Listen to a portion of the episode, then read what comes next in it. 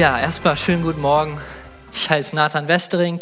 Ich bin, wie gesagt, der Sohn von Paul, wenn ihr vielleicht noch kennt. Mit dem war ich früher auch ab und zu mal hier. Schon sehr lange her, aber ich bin froh und dankbar, wieder hier sein zu dürfen. Riesiges Dankeschön an die Einladung, lieber Michael, liebe Christine. Vielen Dank, dass ich hier sein darf, für das Vertrauen. Und ich freue mich riesig über dieses Thema, mit dem ich mich persönlich, seit ich denken kann, eigentlich schon beschäftige, um darüber zu sprechen und darüber zu predigen.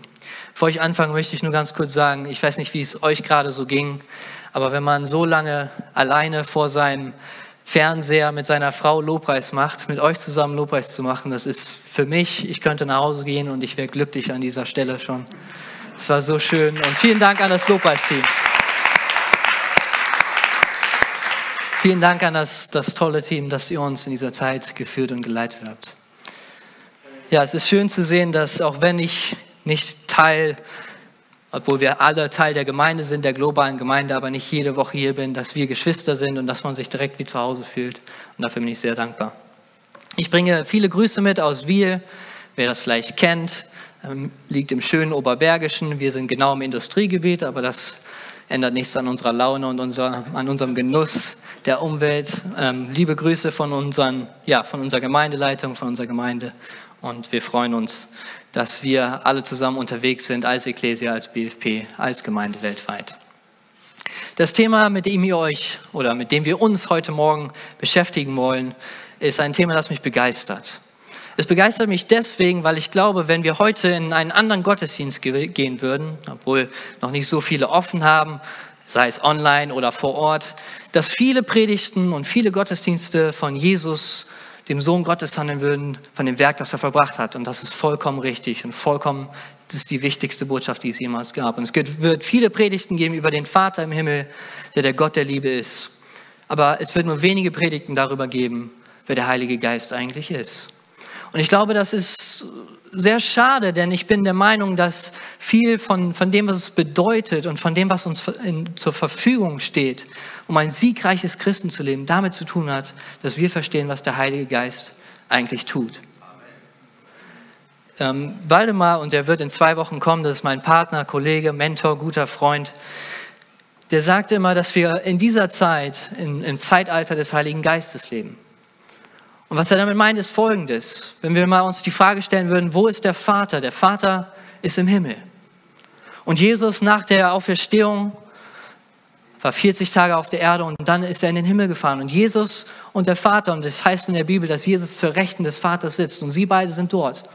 Aber gleichzeitig heißt es auch im Wort Gottes, dass der Helfer geschickt wurde, der hier ist. Also es ist das Zeitalter des Heiligen Geistes, dass der Heilige Geist in uns ist, dass er hier ist auf dieser Welt und dass der, er derjenige ist, der in uns lebendig ist.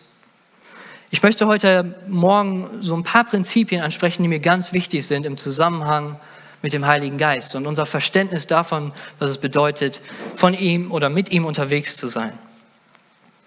Jesus sagt, es ist gut, dass ich gehe, damit der Helfer kommen kann, damit er euch in alle Wahrheit führen kann. Das Erste, was wir verstehen müssen, und das ist mir so wichtig, lange bevor man anfängt zu reden über Geistesgaben, über Geistestaufe und alle diese Themen, die allerwichtigste Aufgabe und das allergrößte Ziel des Heiligen Geistes ist es, Jesus zu offenbaren und Jesus groß zu machen. Das ist sein Ziel. Er soll unsere Augen öffnen und keiner von uns wird Christ und wird gläubig, ohne dass der Heilige Geist uns die Augen öffnet für die Botschaft des Evangeliums. Und darüber hinaus, auch wenn wir Christen geworden sind, ist der Heilige Geist derjenige, der Jesus in uns, durch uns offenbart und verherrlicht. Das ist sein Ziel. Und alles, was er tut, dient diesem. Und das ist wichtig, dass wir das verstehen. Wir sind in einer, oder wir leben gerade in einer besonderen Zeit. Und das nicht nur wegen Corona, obwohl das natürlich sehr, sehr präsent ist. Diese Zeit von Ostern bis Pfingsten, in der wir gerade uns befinden, diese Zeit vor 2000 Jahren war auch damals eine besondere Zeit und ist für mich jedes Jahr immer wieder eine Zeit, wo ich viel nachdenke, wo ich mich viel mit dem beschäftige, was eigentlich in dieser Zeit passiert ist. Wenn ich mal vorstelle, Jesus ist gestorben und Jesus hatte den Jüngern, seinen Freunden, seinen Begleitern, die drei, vielleicht dreieinhalb Jahre mit ihm unterwegs waren, die alles erlebt haben, die gesehen haben, wie er Tote auferweckt hat, Kranke geheilt hat, denen er gesagt hat, hey, ich werde sterben und sie haben es nicht verstanden oder nicht wahrhaben wollen. Und Jesus stirbt. Und es ist so interessant, die Reaktion der Jünger zu sehen. Das, was sie tun, ist, sie gehen zurück zu dem, was sie kannten. Sie gehen wieder angeln. Ich habe nichts gegen Angeln. Mein Vater hat mich früher immer zum Angeln nach Holland ge ge genommen und gebracht. Mache ich bis heute ganz gern. Aber sie gehen wieder zurück zu dem, was sie kannten, zu ihren alten Berufen. Und irgendwann, innerhalb dieser Zeit zwischen Ostern und Pfingsten, passiert etwas und die ganze Welt wird verändert. Die ganze Welt verändert sich. Dass du und ich heute Morgen hier sind, ist ein Resultat von dem, was in dieser Zeit passiert ist. Und das ist zusammengefasst, glaube ich, am besten in Apostelgeschichte 1, Vers 8. Ein sehr bekannter Vers, aber ein so kräftiger und aussagekräftiger Vers. Und da heißt es, aber wenn der Heilige Geist auf euch herabkommt, werdet ihr mit seiner Kraft ausgerüstet werden. Und das wird euch dazu befähigen, meine Zeugen zu sein in Jerusalem, in ganz Judäa und Samarien und überall sonst auf der Welt, selbst in den entferntesten Gegenden der Erde. Die Jünger wurden befähigt dazu, Zeugen zu sein auf der ganzen Welt. Etwas ist geschehen von Männern, die zurückgegangen sind zum Angeln, zurück zu ihren alten Berufen in ihrer Verzweiflung, zu den Männern zu werden, die die ganze Welt verändert haben. Durch die das Evangelium in die ganze Welt getragen wurde. In den letzten zwei Versen von Matthäus, in dem Auftrag, den Jesus ihnen gibt, da sagt er, darum geht zu allen Völkern und macht sie zu Menschen und macht die Menschen zu meinen Jüngern, tauft sie auf den Namen des Vaters, des Sohnes und des Heiligen Geistes. Diesen Auftrag, den er ihnen gegeben hat und den er uns gegeben hat, der ist unmöglich. Der ist unmöglich zu schaffen für uns ohne die Kraft des Heiligen Geistes. Es funktioniert nicht. Erst als der Heilige Geist auf sie herabkam, haben sie die Kraft bekommen, um Zeugen zu sein. Und das ist das Gleiche für dich und für mich. Wenn du Zeuge sein willst von dieser Botschaft, lass dir Kraft schenken, lass dir die Kraft geben vom Heiligen Geist und sie lebt in dir und in mir. Nun ein paar grundlegende Sachen mal auch zu den Gaben. Und ich möchte heute so ein paar Prinzipien, habe ich schon angesprochen, die mir sehr wichtig geworden sind über die Jahre zu diesem Thema mit euch teilen. Ich lese vor aus 1. Korinther 12. Es sind nur drei Punkte, die mir wichtig sind und dann gehen wir in die Prinzipien. Es gibt viele verschiedene Gaben, aber es ist ein und derselbe Geist, der sie uns zuteilt. Es gibt viele verschiedene Dienste, aber es ist ein und derselbe Herr, der uns damit beauftragt. Es gibt verschiedene Kräfte, aber es ist ein und derselbe Gott, durch den sie alle in uns allen wirksam werden. Bei jedem zeigt sich das, das Wirken des Geistes auf eine andere Weise, aber immer geht es um den Nutzen der ganzen Gemeinde. Hier sind drei Dinge, die mir auf, auf Anhieb direkt wichtig sind. Das erste ist, dass es heißt, dass der Heilige Geist die Gaben zuteilt. Er ist derjenige, der entscheidet, er ist derjenige, der das tut in uns. Er macht das nicht willkürlich, sondern mit Bedacht. Aber er ist derjenige, der der Autor aller Gaben ist. Und ich rede hier nicht nur von, von, von ja, bestimmten Geistesgaben, obwohl das natürlich dazugehört, sondern er ist derjenige, der das in uns wirkt. Das Zweite, was wir hier sehen, ist, dass es sehr, sehr viele verschiedene Sachen gibt. Nicht jeder ist gleich begabt, nicht jeder hat die gleichen die gleichen Gaben gegeben. Nicht jeder hat die gleichen Fähigkeiten und so weiter, sondern jeder ist anders und deswegen brauchen wir auch einander. Und der dritte Punkt, vielleicht ganz, ganz wichtig hier, ist, dass wir sehen, dass es um den Nutzen der Gemeinde geht. Wenn es um den Heiligen Geist geht und seine Kraft, dann geht es immer darum, dass wir, und das ist so schön, dass man das heute Morgen so erleben kann, dass wir einander brauchen, dass wir füreinander da sind, dass wir auch in dieser Zeit, und ich weiß nicht, wie es bei euch war, aber bei uns gab es viele Gespräche über Zoom, WhatsApp, Telefon, wo man merkte, wir brauchen einander auch, gerade jetzt, wo wir uns nicht sehen können, wo die Hauskreise nicht stattfinden, wo es keine Gottesdienste gibt, wie viele Menschen auf einmal ja, sich so sehr danach sehen. Und ich muss sagen, ich sehne mich riesig danach, wieder meine Geschwister, meine Freunde und, und ja, meine Familie auch zu se sehen zu können. Aber wir sehen hier, es geht um den Nutzen der ganzen Gemeinde. Alles, was ich jetzt sage, alles, worauf ich jetzt eingehen möchte, müssen wir unter diesen drei Punkten verstehen. Das fällt alles darunter, unter diesen Prinzipien. Wie gesagt, ich beschäftige mich schon lange mit diesem Thema. Ähm, ich bin aufgewachsen in einem Haushalt, wo der Heilige Geist ein, ein reges Thema war. Ja, ich habe das erste Mal Menschen in Zungen beten gehört. Ich, da konnte ich wahrscheinlich gerade verstehen, was, was Deutsch ist. Und ich wusste, ich, ich bin damit aufgewachsen, sagen wir mal so. Ich kenne das schon mein, mein Leben lang. Aber lange habe ich selber nicht so verstanden, worum es eigentlich geht bei diesen ganzen Sachen. Ich habe teilweise gedacht, die reden vielleicht eine andere Sprache oder wie auch immer, aber ich habe nicht so wirklich für mich entdeckt, was das bedeutet und was das eigentlich in mir, ähm, ja, oder für mich bedeutet, ganz persönlich. Es gibt ja manche Menschen, die sind unfassbar begabt. Es gibt so manche Leute, die sind fast schon unverschämt begabt. Ich war heute Morgen seit langem das erste Mal hier, aber wenn man so eure Musiker sieht, da denkt, da, da denkt man, ja, das könnte ich auch gerne. Ich weiß, da steckt viel Arbeit hinter. Das ist nicht einfach so, das kommt nicht irgendwoher, aber kennt ihr so Menschen, die einfach unverschämt begabt sind? Ja, nicht unverschämt. Ihr wisst, was ich meine.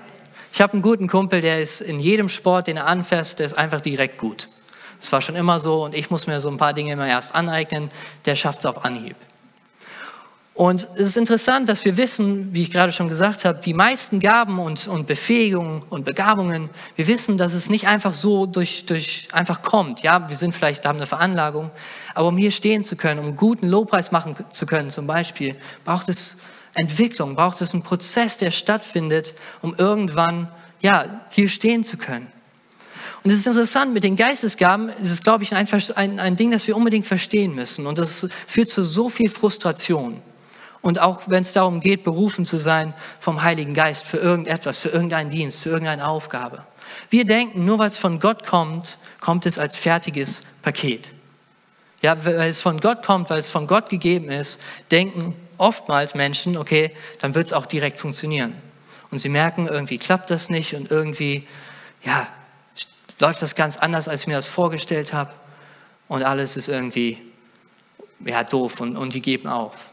Ich weiß, ich, mir wurde, als ich zwölf war, das erste Mal gesagt, dass, äh, oder ja, über mich gesprochen, dass ich gerufen bin oder berufen bin, zu Menschen zu sprechen. Und damals, gut, ich war zwölf, war sowieso sehr jung, aber ich kann mich noch erinnern an meine allererste Predigt und ich weiß nicht, wie für diejenigen, die schon mal gepredigt haben, meine erste Predigt war eine absolute Vollkatastrophe. Also nichts hat Sinn ergeben von dem, was ich erzählt habe. Und ich war von meiner geplanten 25 Minuten in siebeneinhalb Minuten fertig. Und es war eine absolute Vollkatastrophe. Und ich habe mich wieder hingesetzt, äh, meinen Kopf so halb in meine Hände gesteckt und gesagt, so, war schön, vielen Dank, mache ich nie wieder. Ja, also man, man erlebt so, jemand sagt oder man hat das Gefühl, hey, vielleicht ist das etwas, wozu Gott mich ruft. Man probiert es aus und es funktioniert nicht direkt, wie man sich es vorstellt. Und dann ist eins von zwei, entweder gibt man direkt auf oder man springt direkt wieder aufs Pferd. Und wir haben oftmals dieses Verständnis, dass weil es von Gott kommt, dass es als fertiges Paket kommt. Und das ist mein erster Punkt. Können wir mal zur nächsten. Geht das hier mit dem? Oh, Hammer. Okay, das haben wir schon. Ups. Das ist mein erster Punkt, der mir ganz wichtig ist. Egal welche Gabe es ist in deinem Leben, wir haben die Aufgabe, sie zu entwickeln. Und wir haben nicht nur die Aufgabe, sondern das Vorrecht, sie zu entwickeln. Ich will meine Punkte heute mal so in einer Geschichte ähm, versuchen zu erklären, die, die, mir persönlich sehr gut gefällt. Und das ist die Geschichte von, von David. Ganz kurz, David ähm, war, der jüngste, äh, war, war der jüngste Sohn in seiner Familie. Und als nach dem König gesucht wurde, ähm, wurde er nicht mal ja, dafür kam er eigentlich gar nicht in Frage und die Geschichte geht so, dass, dass er derjenige ist, der berufen ist von Gott, um, um eines Tages König zu werden, König von Israel. Aber lange bevor er König wird, passieren ganz viele Sachen in seinem Leben, die alle dazu führen, dass er eines Tages König wird. Wenn wir mal diese Geschichte anschauen, und wir gucken uns gleich einige Verse aus, aus 1 Samuel dazu an, aber es ist interessant, was es heißt über, über David. Wir wissen, dass David nicht nur ein begnadigter Krieger war, sondern auch ein unfassbar guter Musiker. Er konnte unglaublich gut singen und die Harfe spielen. Und die Geschichte geht so, dass als Saul, der der König vor David war, als er mit Albträumen zu tun hatte und nicht schlafen konnte, suchen seine, seine Diener nach einem Hafenspieler. Und der Name, der fällt und der Name, der ihnen einfällt, ist David. Man muss sich mal vorstellen, wie gut David im Hafenspielen sein musste, dass er der erste Name ist, der den Männern einfällt, wenn es darum ging, einen Hafenspieler zu suchen. Er war der Erste, der den, den, den Menschen eingefallen ist. Warum ist das wichtig? David hat seine Gabe entwickelt. David hat die Gabe entwickelt, damit eines Tages, wenn, wenn, wenn die Möglichkeit sich, sich bereitet oder sie, er sich ergibt, ja, um, um am Königspalast, um am Königshof zu spielen, dass er dafür bereit ist. Viele von uns, glaube ich, wir wollen gebraucht werden vom Heiligen Geist und ich muss das für mich selber zuallererst sagen, für lange Zeit war das so, ohne diese Entwicklung, den Prozess wirklich durchzumachen. Ich habe, als ich, ich glaube, ich war da 18 oder 19, hat mein Papa mal ein neues Auto gekauft. Einen ganz schicken BMW, fand ich wunderschön. Und ich habe zum Papa so halb im Spaß gesagt, hey Papa, kann ich den haben? Kannst du den nicht mir geben und du nimmst meinen Golf? Und dann sagt er, ja, kannst du haben. Aber dann nimmst du auch die monatlichen Ratenzahlungen, du bezahlst die Versicherung, du bezahlst den Sprit und alles drumherum. Und ich habe gesagt, alles klar, kannst du behalten. Ich leihe mir fürs Wochenende und für ein Date aus. Ja, also ich wollte das Auto ohne die Entwicklung, ohne den Prozess, der dazu, der dazugehört. Und ich glaube, es ist das Gleiche mit, mit, mit Gaben, mit Berufung vom Heiligen Geist. Es ist ein Prozess, der stattfindet, den wir entwickeln dürfen. 2. Äh, Timotheus sagt das folgendermaßen, bewahre dieses kostbare Gut und dieses Wort bewahre es, pflege es, kümmere dich drum, sorgfältig und das dir anvertraut worden ist mit aller Sorgfalt, mit der Hilfe des Heiligen Geistes, der in uns wohnt, wird es dir gelingen. Also Gaben sind vom Heiligen Geist gegeben, aber nur weil sie uns gegeben sind und weil wir berufen sind von ihm, heißt das nicht, dass vom ersten Tag an alles funktionieren wird.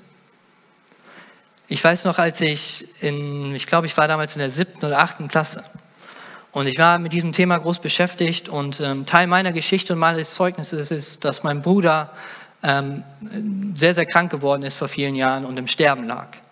Mein Bruder sollte, der hatte Malaria, für die, die das kennen. Das ist eine sehr, sehr schlimme Krankheit. Das ist eine tropische Krankheit, die von, ähm, von Mücken übertragen wird. Und die wurde nicht diagnostiziert und mein Bruder war vier, vier Wochen lang im Koma. Und die Ärzte haben ihm gesagt, er wird zu 100 Prozent sterben. Und ich habe damals erlebt mit meiner Familie zusammen, wie Gott eingegriffen hat und wie Gott ihn geheilt hat von, von einem Tag auf den nächsten. Das ist eine lange Geschichte, aber wir haben das erlebt als Familie. Ja, Gott ist gut. Und von dem Moment an, und ich muss sagen, bevor das passiert ist, ich war Christ, ich war gläubig, aber ich war nicht wirklich begeistert von dieser Botschaft des Evangeliums. Ich war nicht so, dass ich gesagt habe, boah, das ist das, womit ich mein Leben verbringen möchte, das Menschen weiterzugeben.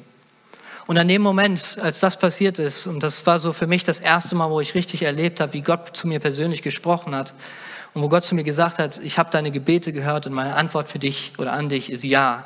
In dem Moment habe ich gesagt, ich werde Gott nachfolgen. Ich werde alles mein Leben lang damit, oder ich möchte mein Leben lang damit ja, geben, Gott nachzufolgen. Und dann nicht kurze Zeit später, weil wir gerade erlebt haben, wie mein Bruder geheilt wurde, war ich in der Schule und ein guter Freund von mir ist im Basketball, ähm, ja, im Basketball-Sportunterricht umgeknickt. Und ich dachte mir, komm, jetzt bist du mal mutig, kurz tief einatmen und gehst hin und dann sagst du, ich bete jetzt für dich, für deinen Fuß. Für mich war es schon immer so, dass ich mal sehen wollte, wie, wie Menschen geheilt werden, weil ich da immer geglaubt habe, dass, dass Gott das tun kann. Und so habe ich für, diesen, für meinen Kumpel gebetet vor meiner ganzen Klasse und meinem Lehrer. Und natürlich war es so, dass alles passiert ist, wie ich, nein, es ist gar nichts passiert. Absolut nichts. Ja, also ich habe gebetet und alle haben mich komisch angeguckt und ich dachte, okay, jetzt wird meine Hand warm oder der Fuß oder irgendwas wird passieren und nichts ist, nichts ist passiert. Und das kann so frustrierend sein. Und ich glaube, so viele Menschen von uns ähm, in, in, ihren Erfahrungen, die erleben, irgendwie funktioniert es nicht so, wie ich es mir vorgestellt habe. Und das führt zu Frustration und das führt dazu, dass wir vielleicht aufgeben. Und ich muss sagen, dass ich lange, lange gewartet habe und oft gebetet habe für Menschen, bevor irgendwann mal was passiert ist. Also mein erster Punkt, ganz, ganz wichtig, wir müssen und wir dürfen unsere Gabe entwickeln. Es gibt eine, eine ganz coole Geschichte dazu von einem Pastor in Amerika, der sich mal ein großes Stück Land gekauft hat. Und der hat, äh, das war alles verwildert und da war alles ja, verwachsen. Da war eine alte Scheune drauf, die, die halb, halb zerfallen war. Überall war, war Schimmel und ja, war komplett alles im Eimer, das ganze Land. Und dann hat er ja, die Wochen damit verbracht, ähm, das, das wieder auf Vordermann zu bringen und hat das alles schön gemacht und die Bäume gefällt, den Rasen gemäht und ein neues Haus aufgebaut und so weiter. Und dann kam eines Tages, wo er fast fertig war, sein Nachbar, der auch ein Teil seiner Gemeinde war, zu ihm und sagte, wow, ist ja genial, was du und Gott hier auf die Beine gestellt haben. Und er sagte, ja, hast du recht. Du hättest dir jetzt mal angucken sollen, als Gott das ganz für sich alleine hatte. So, nur weil Gott es gibt, heißt das nicht, dass es direkt funktioniert, sondern wir sind diejenigen, die es pflegen und die daran arbeiten, die es entwickeln dürfen. Dann mein zweiter Punkt, das Streben nach Exzellenz. Ich möchte euch noch mal kurz dieses vorlesen von, von David. Hier heißt es, und das ist auf die Frage hin oder das, die, die, das Problem hin, dass, dass Saul nicht schlafen kann, dass er Albträume hat. Und hier heißt es von bösen Geistern, die, die über ihn kommen, befallen wird. Und hier sagen seine, seine Diener folgendes. Sollen wir uns nicht nach einem Mann umsehen, der Harfe spielen kann? Du brauchst es nur zu befehlen. Wenn dann der böse Geist über dich kommt, kannst du dir etwas vorspielen lassen. Das wird dich aufmuntern. Und ja, antwortete Saul, sucht mir einen guten Harfespieler und bringt, mir, bringt ihn zu mir. Wir werden gleich in den nächsten Versen noch lesen, was so Qualitäten sind von, von David. Ähm, was, was, warum er derjenige ist, der, ja, den sie suchen und den sie auswählen. Strebe nach Exzellenz. Ich habe gerade schon gesagt, wie gut muss David eigentlich gewesen sein, dass er der Erste war, an den sie gedacht haben. Dass er der Erste war, äh, der ihnen in den Kopf gekommen ist, den sie gefragt haben, ob er spielen kann. Er hat sich vorbereitet, er hat seine Gabe entwickelt und er hat nach Exzellenz gestrebt in den Dingen, die er getan hat. Ich glaube, oftmals ist unser Anspruch, wenn es um, um, um Gott geht, und ich, ich will das mal so versuchen, so ein bisschen bildlich zu erklären. Es ist oftmals so, dass ich einen Anruf kriege, zum Beispiel, hör mal, ich habe hier noch eine alte Couch, da ist zwar ein Brandfleck drauf und, und noch ein paar andere Sachen, aber für die Gemeinde ist der doch bestimmt noch gut, oder? Und ich habe damit erstmal kein Problem. Ich will da nichts gegen sagen. Das, es gibt ja Dinge, die kann man gut gebrauchen. Aber das ist so, so ein bisschen manchmal die Haltung. Sodass man sagt, hör mal, ja, für die Gemeinde geht's ja. Oder jemand, wir hatten eine Schwester in, in unserer Gemeinde vor vielen Jahren, die hatte ein Riesenherz für Lobpreis, aber das war nicht ihre Berufung, nicht ihre Begabung. Und wenn sie gesungen hat, dann hat es nicht so wie heute Morgen sich angehört. Ja, ich will das sehr nett sagen. Wir haben diese Schwester geliebt und mit ihr gesprochen und auch das angegangen, aber dieser Anspruch nach Exzellenz ist, glaube ich, total wichtig. Ich habe mir diese Woche eure Livestreams mal angeguckt und einfach mal reingeschaut und was ihr so macht und wie ihr das macht. Da sind so viele Dinge drin, wo ich sehe, da ist ein Herz danach, Gott in Exzellenz zu dienen. Ja, die Qualität davon, die, die kleinen Details, wie, dass man die, die Texte mitlesen kann, die Bibelstellen und so weiter, das ist, das ist nicht selbstverständlich und da sind, da sind Gedanken hinter, da ist ein Streben nach Exzellenz. Und das ist, glaube ich, so wichtig in unserem Prozess, wenn wir, wenn wir darüber reden, dass, dass der Heilige Geist in uns lebt und uns befähigt. Ja, wir wollen exzellent sein in den Dingen, die wir tun. Warum? Weil Gott ein Gott der Exzellenz ist. Ich will dich mal ermutigen, das nächste Mal, wenn du einen Sonnenaufgang beobachtest, gib Gott mal eine Note für den Sonnenaufgang. Benote mal, wie gut er das gemacht hat. Gott ist ein Gott der absoluten Exzellenz. Und unsere Exzellenz, unser Streben danach, die Dinge, die wir tun, die, Be die Begabung, die wir haben, in Exzellenz durchzuführen und auszuführen, ist ein Zeugnis von dem, wer er ist und wie gut er ist und wie herrlich er ist. Wenn du berufen bist, Leiter zu sein, wenn du berufen bist, ja, egal was es ist, von, von Gott, dann werde der beste Leiter, der du sein kannst. Und, warte nicht darauf, dass irgendwann der Michael zu dir kommt und sagt, so, du übernimmst jetzt die Gemeinde, sondern da, wo du bist, auf deiner Arbeitsstelle, da, wo du bist, in deiner Schule, egal wo du bist, werde der beste Leiter, der du werden kannst. Ich habe damals ganz klein angefangen.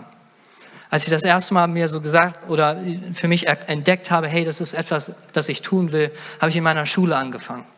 Und ich habe so einen Frage- und äh, Antwortkreis gemacht an meiner Schule, wo Leute zu mir kommen konnten und ich mit meiner sehr, sehr limitierten Wissen über die Bibel versucht habe, Fragen zu beantworten über Gott. Und wahrscheinlich jede Debatte so gut wie verloren habe. Aber ich habe Menschen versucht, von dieser Botschaft des Evangeliums zu erzählen. Das fing ganz, ganz klein an. So der Prozess, der dahinter steht, ja, der, der, ist, der ist meistens lang und der ist meistens, ja, hat viel damit zu tun, dass wir ja, versuchen und uns danach sehen, exzellent zu dienen. Und ich glaube, das ist so, so wichtig. Ich war lange, ich erzähle viele Geschichten, aber ich hoffe, dass, dass euch das nichts ausmacht. Ich mache das immer gerne so aus meinem Leben und aus dem Leben von, von, ja, von meiner Familie und so weiter zu erzählen. Ich war jahrelang sehr begeisterter Tennisspieler. Und ähm, da war es immer so, dass es, es gab unterschiedliche Arten von, von Gegnern, die man hatte und von Tennisspielern, die man hatte. Und es gab so manche äh, Spieler, die hatten ungefähr 17 Schweißbänder an. Die hatten vier bis fünf verschiedene Schläger, alle verschieden gespannt und die haben die 13 Mal getestet, bevor es losging und mussten immer wieder Pause machen, um ihre Socken auf die richtige Höhe zu ziehen und die Schweißbänder gerade zu rücken. Und ich wusste, wenn so einer kommt, ist die Chance, dass ich heute gewinne, sehr, sehr groß weil die so damit beschäftigt sind, dass alles am richtigen Fleck ist. Ja, die haben das ganze Ausrüstung, die haben alles, was sie dafür brauchen und alles ist perfekt, aber die haben nicht wirklich ja das Streben, wo es eigentlich drum, drum, drum geht, nämlich ein guter Tennisspieler zu sein. Und ich saß dann manchmal absichtlich in, in so einer Lumpenhose mit einem Loch im T-Shirt, so dass ich aussehe, als hätte ich ja gerade den Tennisschläger das erste Mal in die Hand genommen und ähm, habe mich aber voll auf mein Tennisspiel da exzellent drin zu sein, konzentriert. Und das war immer so interessant, wenn wenn es darum geht, exzellent zu sein, ja, dann geht es nicht darum, alles sieht perfekt aus, sondern das Herz dahinter ist das, worum es zählt. Ich rede übrigens nicht von Perfektionismus. Das ist ein großer Unterschied, den die meisten oder viele von uns, glaube ich, äh, ja, verwechseln manchmal. Exzellenz sagt, ich möchte mein Bestes, mein persönliches Bestes für Gott geben. Perfektionismus sagt, ich muss der Beste sein. Perfektionismus sagt, ich muss oben stehen, ansonsten ist es nicht genug. Exzellenz bedeutet, ich gebe mein Leben hin ich lege mein Leben hin für Gott und gebe mein absolut Bestes. Und das ist wichtig im Umgang mit unseren Gaben und unserer Berufung, glaube ich. Dass wir sagen, in dieser Berufung, in dem, was du in mich hineingelegt hast, Heiliger Geist, möchte ich exzellent sein.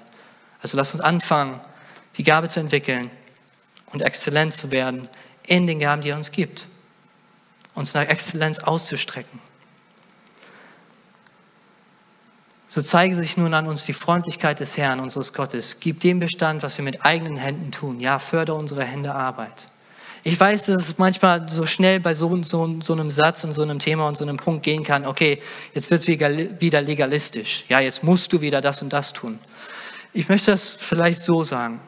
Wisst ihr, Gott ist ein Gott der absoluten Gnade, der Liebe. Es geht nicht darum, du musst. Aber Gott hat etwas in dich hineingelegt und ich weiß nicht, was es ist.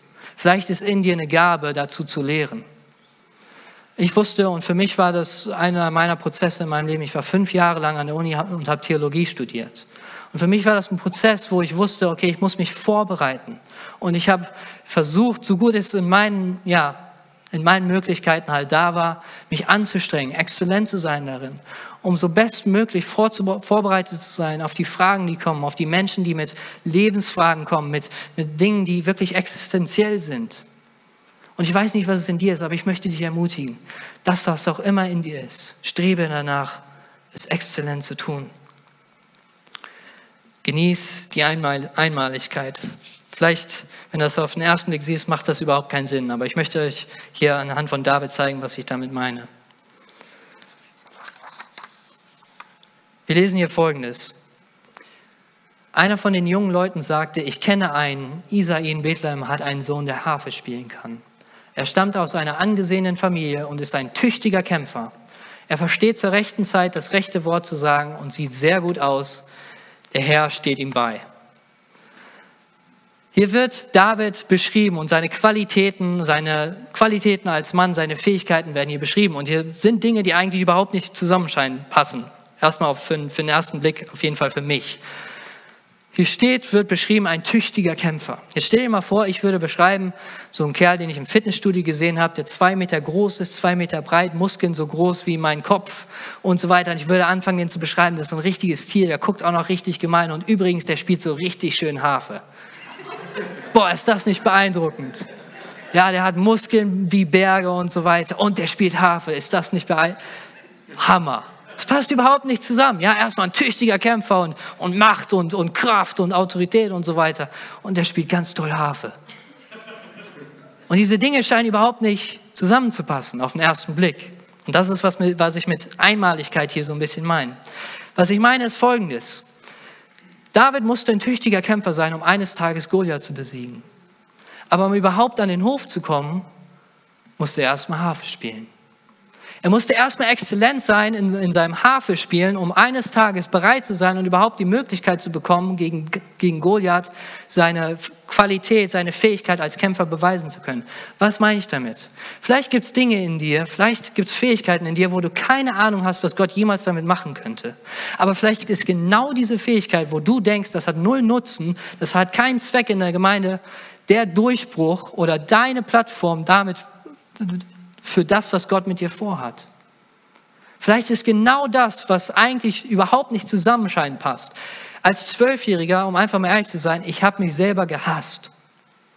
Ich hatte so viel Selbsthass, ich, ich konnte mich nicht leiden, ich war immer der Kleinste, ich hatte eine Riesenzahnlücke, ich stand manchmal vor dem Spiegel und habe gedacht, wenn das und das anders wäre, ja, dann wäre es okay.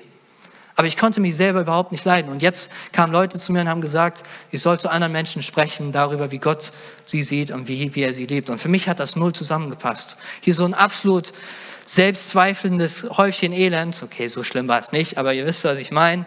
Und auf der anderen Seite soll jemand daraus werden, der, der Menschen ermutigt. Und ich kann euch sagen, die Tatsache, dass ich so über mich gedacht habe und so gelebt habe als, als Teenie, ist einer der Riesengründe, warum ich so ein Herz habe für unsere Teenies, für unsere Jugend heutzutage und glaube ich auch einen, starken Bezug zu ihnen habe. Und das, was eigentlich keinen Sinn ergibt, das, was eigentlich überhaupt nicht zusammenpasst, hat Gott gebraucht, um daraus etwas zu bauen. Und ich glaube, es ist für dich genau das Gleiche. Deine Vergangenheit, was auch immer es ist, deine Fähigkeiten, all das, was überhaupt nicht ja, zusammenpassen scheint. Gott gebraucht das, um daraus was Großes zu tun.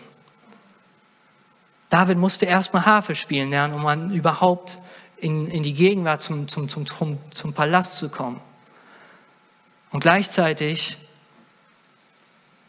hat ihm das dann die Möglichkeit gegeben, Goliath zu besiegen. Das war alles Teil seiner Geschichte.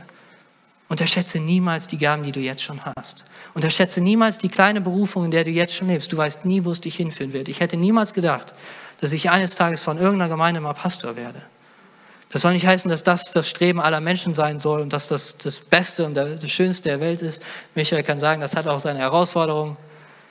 Aber für mich war niemals die Möglichkeit einfach da, dass, dass Gott sowas in meinem Leben tun könnte. Und all die Dinge, die ich erleben darf, ist einfach nur ein Zeugnis, dass Gott aus zwei Dingen oder aus mehreren Dingen, die überhaupt nicht zusammenpassen zu scheinen, etwas Wunderbares machen kann und machen will. Und das tut er auch in dir. Wenn wir jetzt die Frage stellen würden, war David Hafenspieler oder war er Krieger? Dann ist die Antwort ja. Er war beides. Oftmals, wenn es um den Heiligen Geist geht, dann kommt immer direkt die Frage, ja, welche Gaben habe ich denn? Was kann ich denn so alles? Ja, was ist die Gabe, die in mir ist? Und das ist wichtig und das ist alles schön und gut und da habe ich gar kein Problem mit. Aber ich glaube, dass wir uns auch mal die Frage stellen sollten, hey, was ist eigentlich schon in mir? Was erlebe ich schon? Wo werde ich schon gebraucht? Und wo habe ich schon die Möglichkeit, ähm, Gott zu dienen? Ich hatte einen guten Freund von mir in der Schule, der hat etwas gemacht, das für mich an, an Blasphemie sich nähert. Und er hat immer Hawaii-Pizza bestellt. Wer mag hier Hawaii-Pizza? Ist erstmal schon ekelhaft. Okay. Ganz wenige? Gut. Also ich, ich sage immer, ich, ich esse übrigens ganz wenig Obst. Ich mag nur drei Obstsorten, Erdbeeren, Trauben und ab und zu mal Wassermelone. Alles andere finde ich ekelhaft. Bananen sind übrigens absoluter Feind Nummer eins und auf zweiter Stelle steht für mich Ananas. Also Hawaii-Pizza geht gar nicht. Und mein Kumpel, der hat Hawaii-Pizza bestellt und hatte immer in seinem Schulranzen, wir haben öfters mal nach der Schule oder in der Schule auch mit der ganzen Klasse Pizza bestellt, ein Glas Nutella dabei. Und dann hat er seine Nutella genommen, ein Messer reingesteckt und auf seine Hawaii-Pizza so richtig schöne dicke Schicht Nutella geschmiert. Könnt ihr gerne mal ausprobieren, die von euch, die Hawaii-Pizza mögen. Viel schlimmer kann es eh nicht werden. Tut mir leid. Jetzt habe ich genug, lang genug auf Hawaii-Pizza rumgeritten, Salami-Pizza für immer. Ähm, aber was ich meine ist, das passt überhaupt nicht zusammen, ja? Das passt gar nicht zusammen.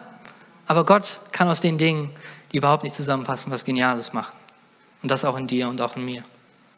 Du bist einmalig. Deine Geschichte ist einmalig. Ich habe einen, äh, einen, Bruder in, in unserer Gemeinde, war lange Jahre drogenabhängig. Und bis heute ist das so ein Kampf für ihn, überhaupt zur Gemeinde zu kommen und sich gebrauchen zu lassen in diesem Bereich, weil es andere Menschen gibt, die mit ähnlichen Dingen zu tun haben. Aber mehr und mehr fängt er an, es zuzulassen und zu sagen, Gott, mit diesem Mist, den ich gemacht habe, mit all dem, was ich erlebt habe, will ich dir dienen. Und Menschen werden auf einmal ja, erleben und, und haben jemanden, der sie verstehen kann und der ihnen helfen kann in diesen Sachen. Das führt mich zu meinem letzten Punkt. Deine Erfahrung dient deiner Gabe. Das, was du erlebt hast, das dient dem, was Gott in dir tun will. Meine Geschichte, so wie auch deine Geschichte, kann zu deiner Bühne werden, kann zu der Plattform werden, auf der du Menschen erreichst und der du genau das tust, wozu du berufen bist, nämlich in alle Welt zu gehen und Menschen zu erreichen, da wo du bist. Das Ganze mit dem Heiligen Geist, das ist oftmals so, so kompliziert für Menschen. Ja, wie, wie gehe ich damit um? Wie, wie mache ich das? Wie lebe ich mit ihm? Und wie entdecke ich meine Gaben? Ich will euch ermutigen, zu Hause, hier, egal wen, da wo du bist, mit deiner Geschichte, fang genau da an. Fang genau da an, wo du bist. Es gibt Menschen in deinem Umfeld, du, die du tausendmal besser erreichen kannst, als ich das könnte, als Michael das könnte, einfach weil du du bist, weil du das erlebt hast, was du erlebt hast, weil du Menschen um dich hast, die genau das brauchen, was du hast. Ich möchte den letzten Teil von dieser Geschichte hier vorlesen, die letzten zwei Verse. So kam David ins Haus Sauls und trat in seinen Dienst. Und der König gewann ihn lieb und machte ihn zu seinem Waffenträger.